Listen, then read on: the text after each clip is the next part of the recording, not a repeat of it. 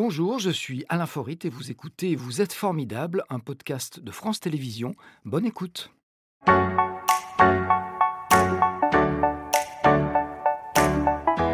Bonjour Joël Sevilla. Bonjour Alain. Vous allez bien? Oui, très bien. C'est vous, je vous en prie. je suis ravi de vous accueillir. Je vais rappeler quand même que vous êtes comédienne, auteur, metteur en scène, scénariste, productrice, enseignante. Vous avez même été agent d'artiste, mais ça, c'est le passé. Vous exercez votre talent au théâtre, à la télévision et au cinéma. Cinéma où on a eu le plaisir, le grand plaisir de vous retrouver l'été dernier dans le rôle de Dame Célie.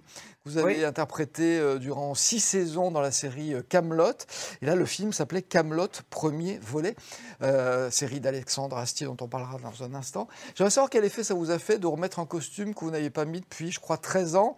Vous ouais. toujours, inutile de le oui, dire. Oui, oui, oui. bon, les costumes changent, donc les saisons changent, donc le costume change. Là, on avait une costumière qui, qui, a, qui était très, très imaginative, qui a fait un peu de la ça ressemblait un peu à de la BD à certains moments.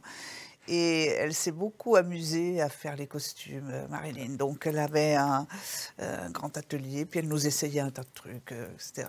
Alors je, je remets Dame Célie, qui ne change pas ou qui vieillit avec moi en même temps. C'est toujours elle. C'est toujours la même. Donc c'est en ça que vous, vous revêtez le même costume. Oui, c'est ça. C'est le même personnage.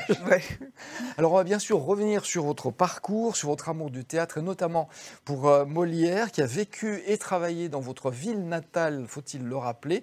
Votre ville natale, c'est celle-ci. Je vous laisse prononcer son joli nom. C'est Lyon. Voilà, Lyon. Alors même si vos racines familiales sont ailleurs, oui. je crois deviner que Sevilla, ça a à voir avec l'Espagne. Oui. Et il y a une autre moitié euh, qui vient d'Italie aussi. Oui, oui. ma famille maternelle est italienne. Oui. Qu'est-ce qu'ils faisaient vos parents? Oh, Mes parents étaient ouvriers. Ils étaient rentrés euh, euh, avec mes grands-parents dans la, dans la vague d'émigration des années, je bah, suppose, juste avant-guerre. Mmh. Et ben, ils ont été à l'usine et ils ont travaillé. Oui. Alors, il paraît que dès que vous étiez petite, vous étiez en, mesure de parler, vous vouliez être acteuse. Oui. Je ne sais pas qui vous a dit ça, mais oui. J'ai mes sources. Oui, c'est vrai. J'arrêtais pas de dire, ça étonnait beaucoup ma mère, en fait. Les gens qui étaient autour de moi, mes cousins, je disais, mais t'arrêtais pas de répéter ça. Quand je serai grande, je serai acteuse. Quand je serai grande, je serai acteuse. Et vous saviez comment vous vouliez devenir Mais je ne sais pas. Je n'avais jamais mis les pieds au théâtre avant d'en faire, hein. Donc, euh, non.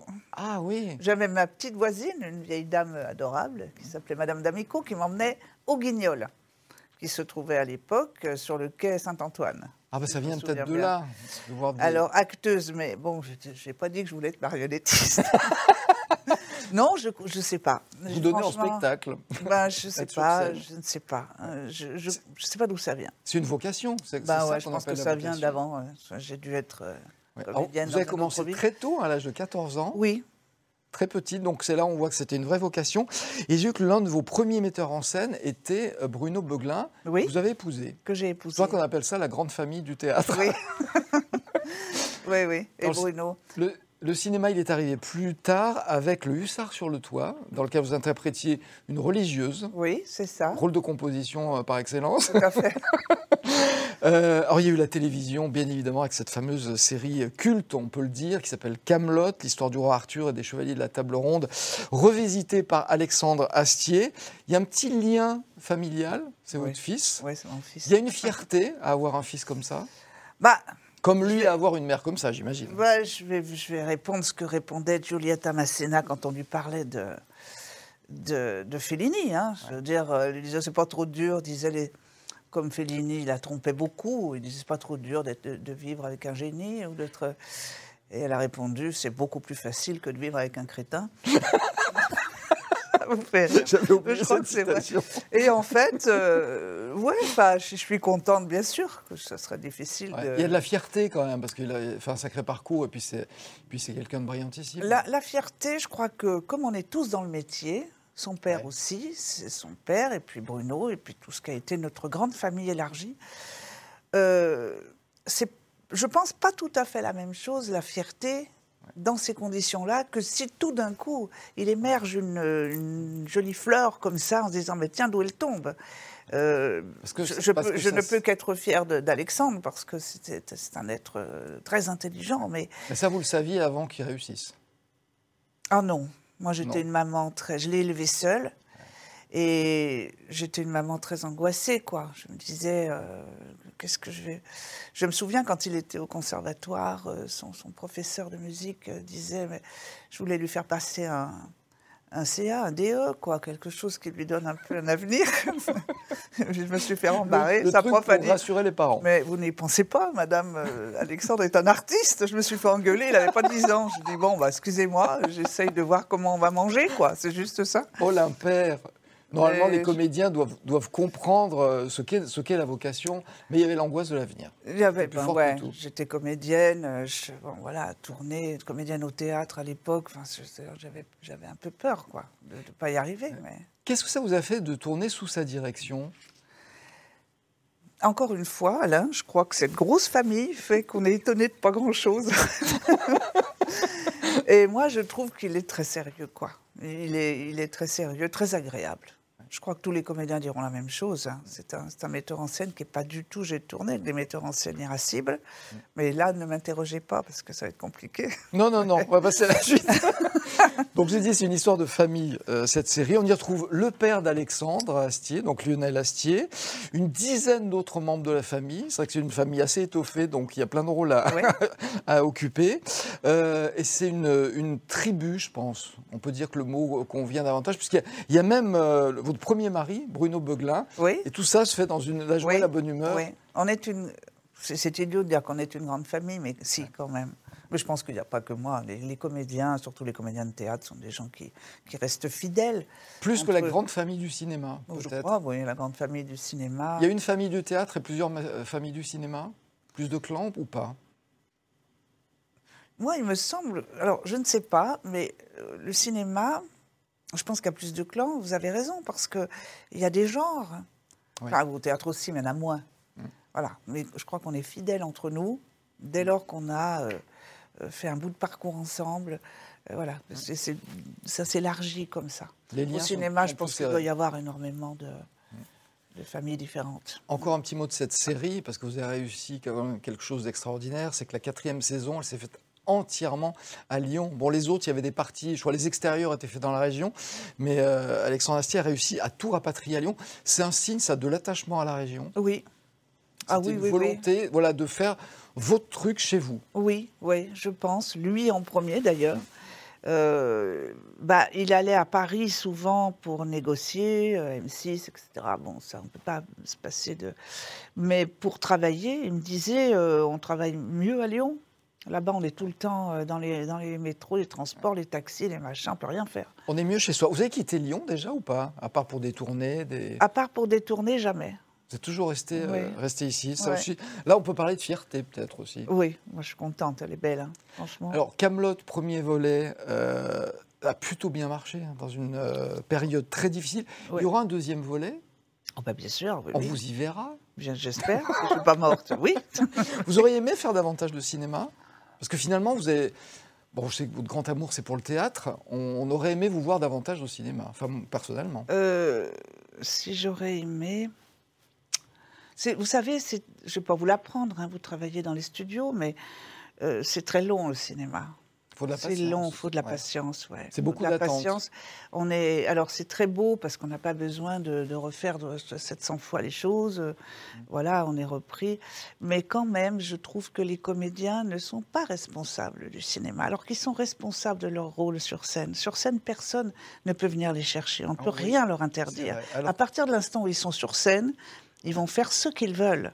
tandis alors, qu'au cinéma, c'est ben, le rien. réalisateur qui choisit la Oui. scène quand il y en a eu plusieurs. Et ça, c'est Et terrible. on n'est même pas sûr d'être au montage après le final cut. On est sûr de rien. On ne connaît pas le scénario en entier quand on a un petit rôle. Euh, on peut discuter de rien. Euh, le temps presse, c'est des équipes énormes. Donc, pas de regret, vous avez fait le bon choix. Oui. La Pour passion moi, pour le théâtre moi, oui. est Mhm. intacte. Euh, vous enseignez aussi euh, dans l'école que vous avez créée en 1999 qui s'appelle l'Acting Studio. Je pense qu'il y a un petit clin d'œil à l'acteur studio. euh, Oui, au départ. oui. Qu'est-ce que vous apprenez de plus important, futur comédien? Ben, Il y en a des choses, hein, parce qu'ils font Les trois ans plus chez moi. En fait, un jeune comédien, quand il arrive, c'est très compliqué à expliquer, mais euh, il faut qu'il passe par des techniques tout à fait différentes. Euh, il faut qu'il apprenne déjà à avoir confiance pour tenir sur un plateau, pour, jouer des auteurs difficiles, pour, pour avancer, pour se, un petit peu sortir de leur, de, leur, de leur ombre un peu comme ça, pour accepter le regard. Et puis petit à petit, euh, les techniques font qu'il faut qu'à la fois ils acceptent d'interpréter en rôle de composition à la fois qu'ils se retrouvent quand même et qu'ils s'écoutent. Ça, c'est compliqué. C'est les, c'est parce qu'on pense que quand on voit un acteur jouer au cinéma, on se dit bah oui c'est bon, il va de là à là, de courage jardin, on le filme. Non mais en fait c'est des préparations à l'intérieur de soi-même qui sont énormes quoi, pour être efficace, toujours pour la même chose, être efficace le plus vite possible. Et ça parce qu'ils ont affaire à une bonne professionnelle, grande professionnelle, vos élèves connaissent la réponse. Vous avez racheté un théâtre qui a rouvert en octobre dernier à Lyon. Oui. Ça s'appelle le théâtre Mascari. Mascari, c'est le nom euh, des valets dans plusieurs pièces de Molière, qu'il Oui. interprétait lui-même, je Mmh. crois. Oui.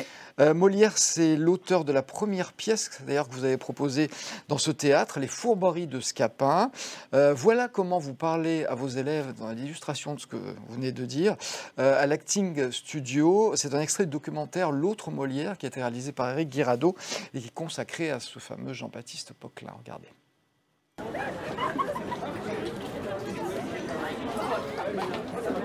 Mettez vos sacs dans les alcôves.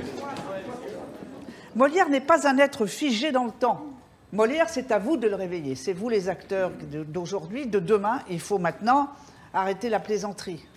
Qui c'est qui va rentrer en jouant Antoinette Oh, Vous pressez si fort les personnes, vous va se cogner contre la corne d'un volet Déjà, même si tu n'es pas au premier rang, tu dis Oh là là, je ne vais pas tenir.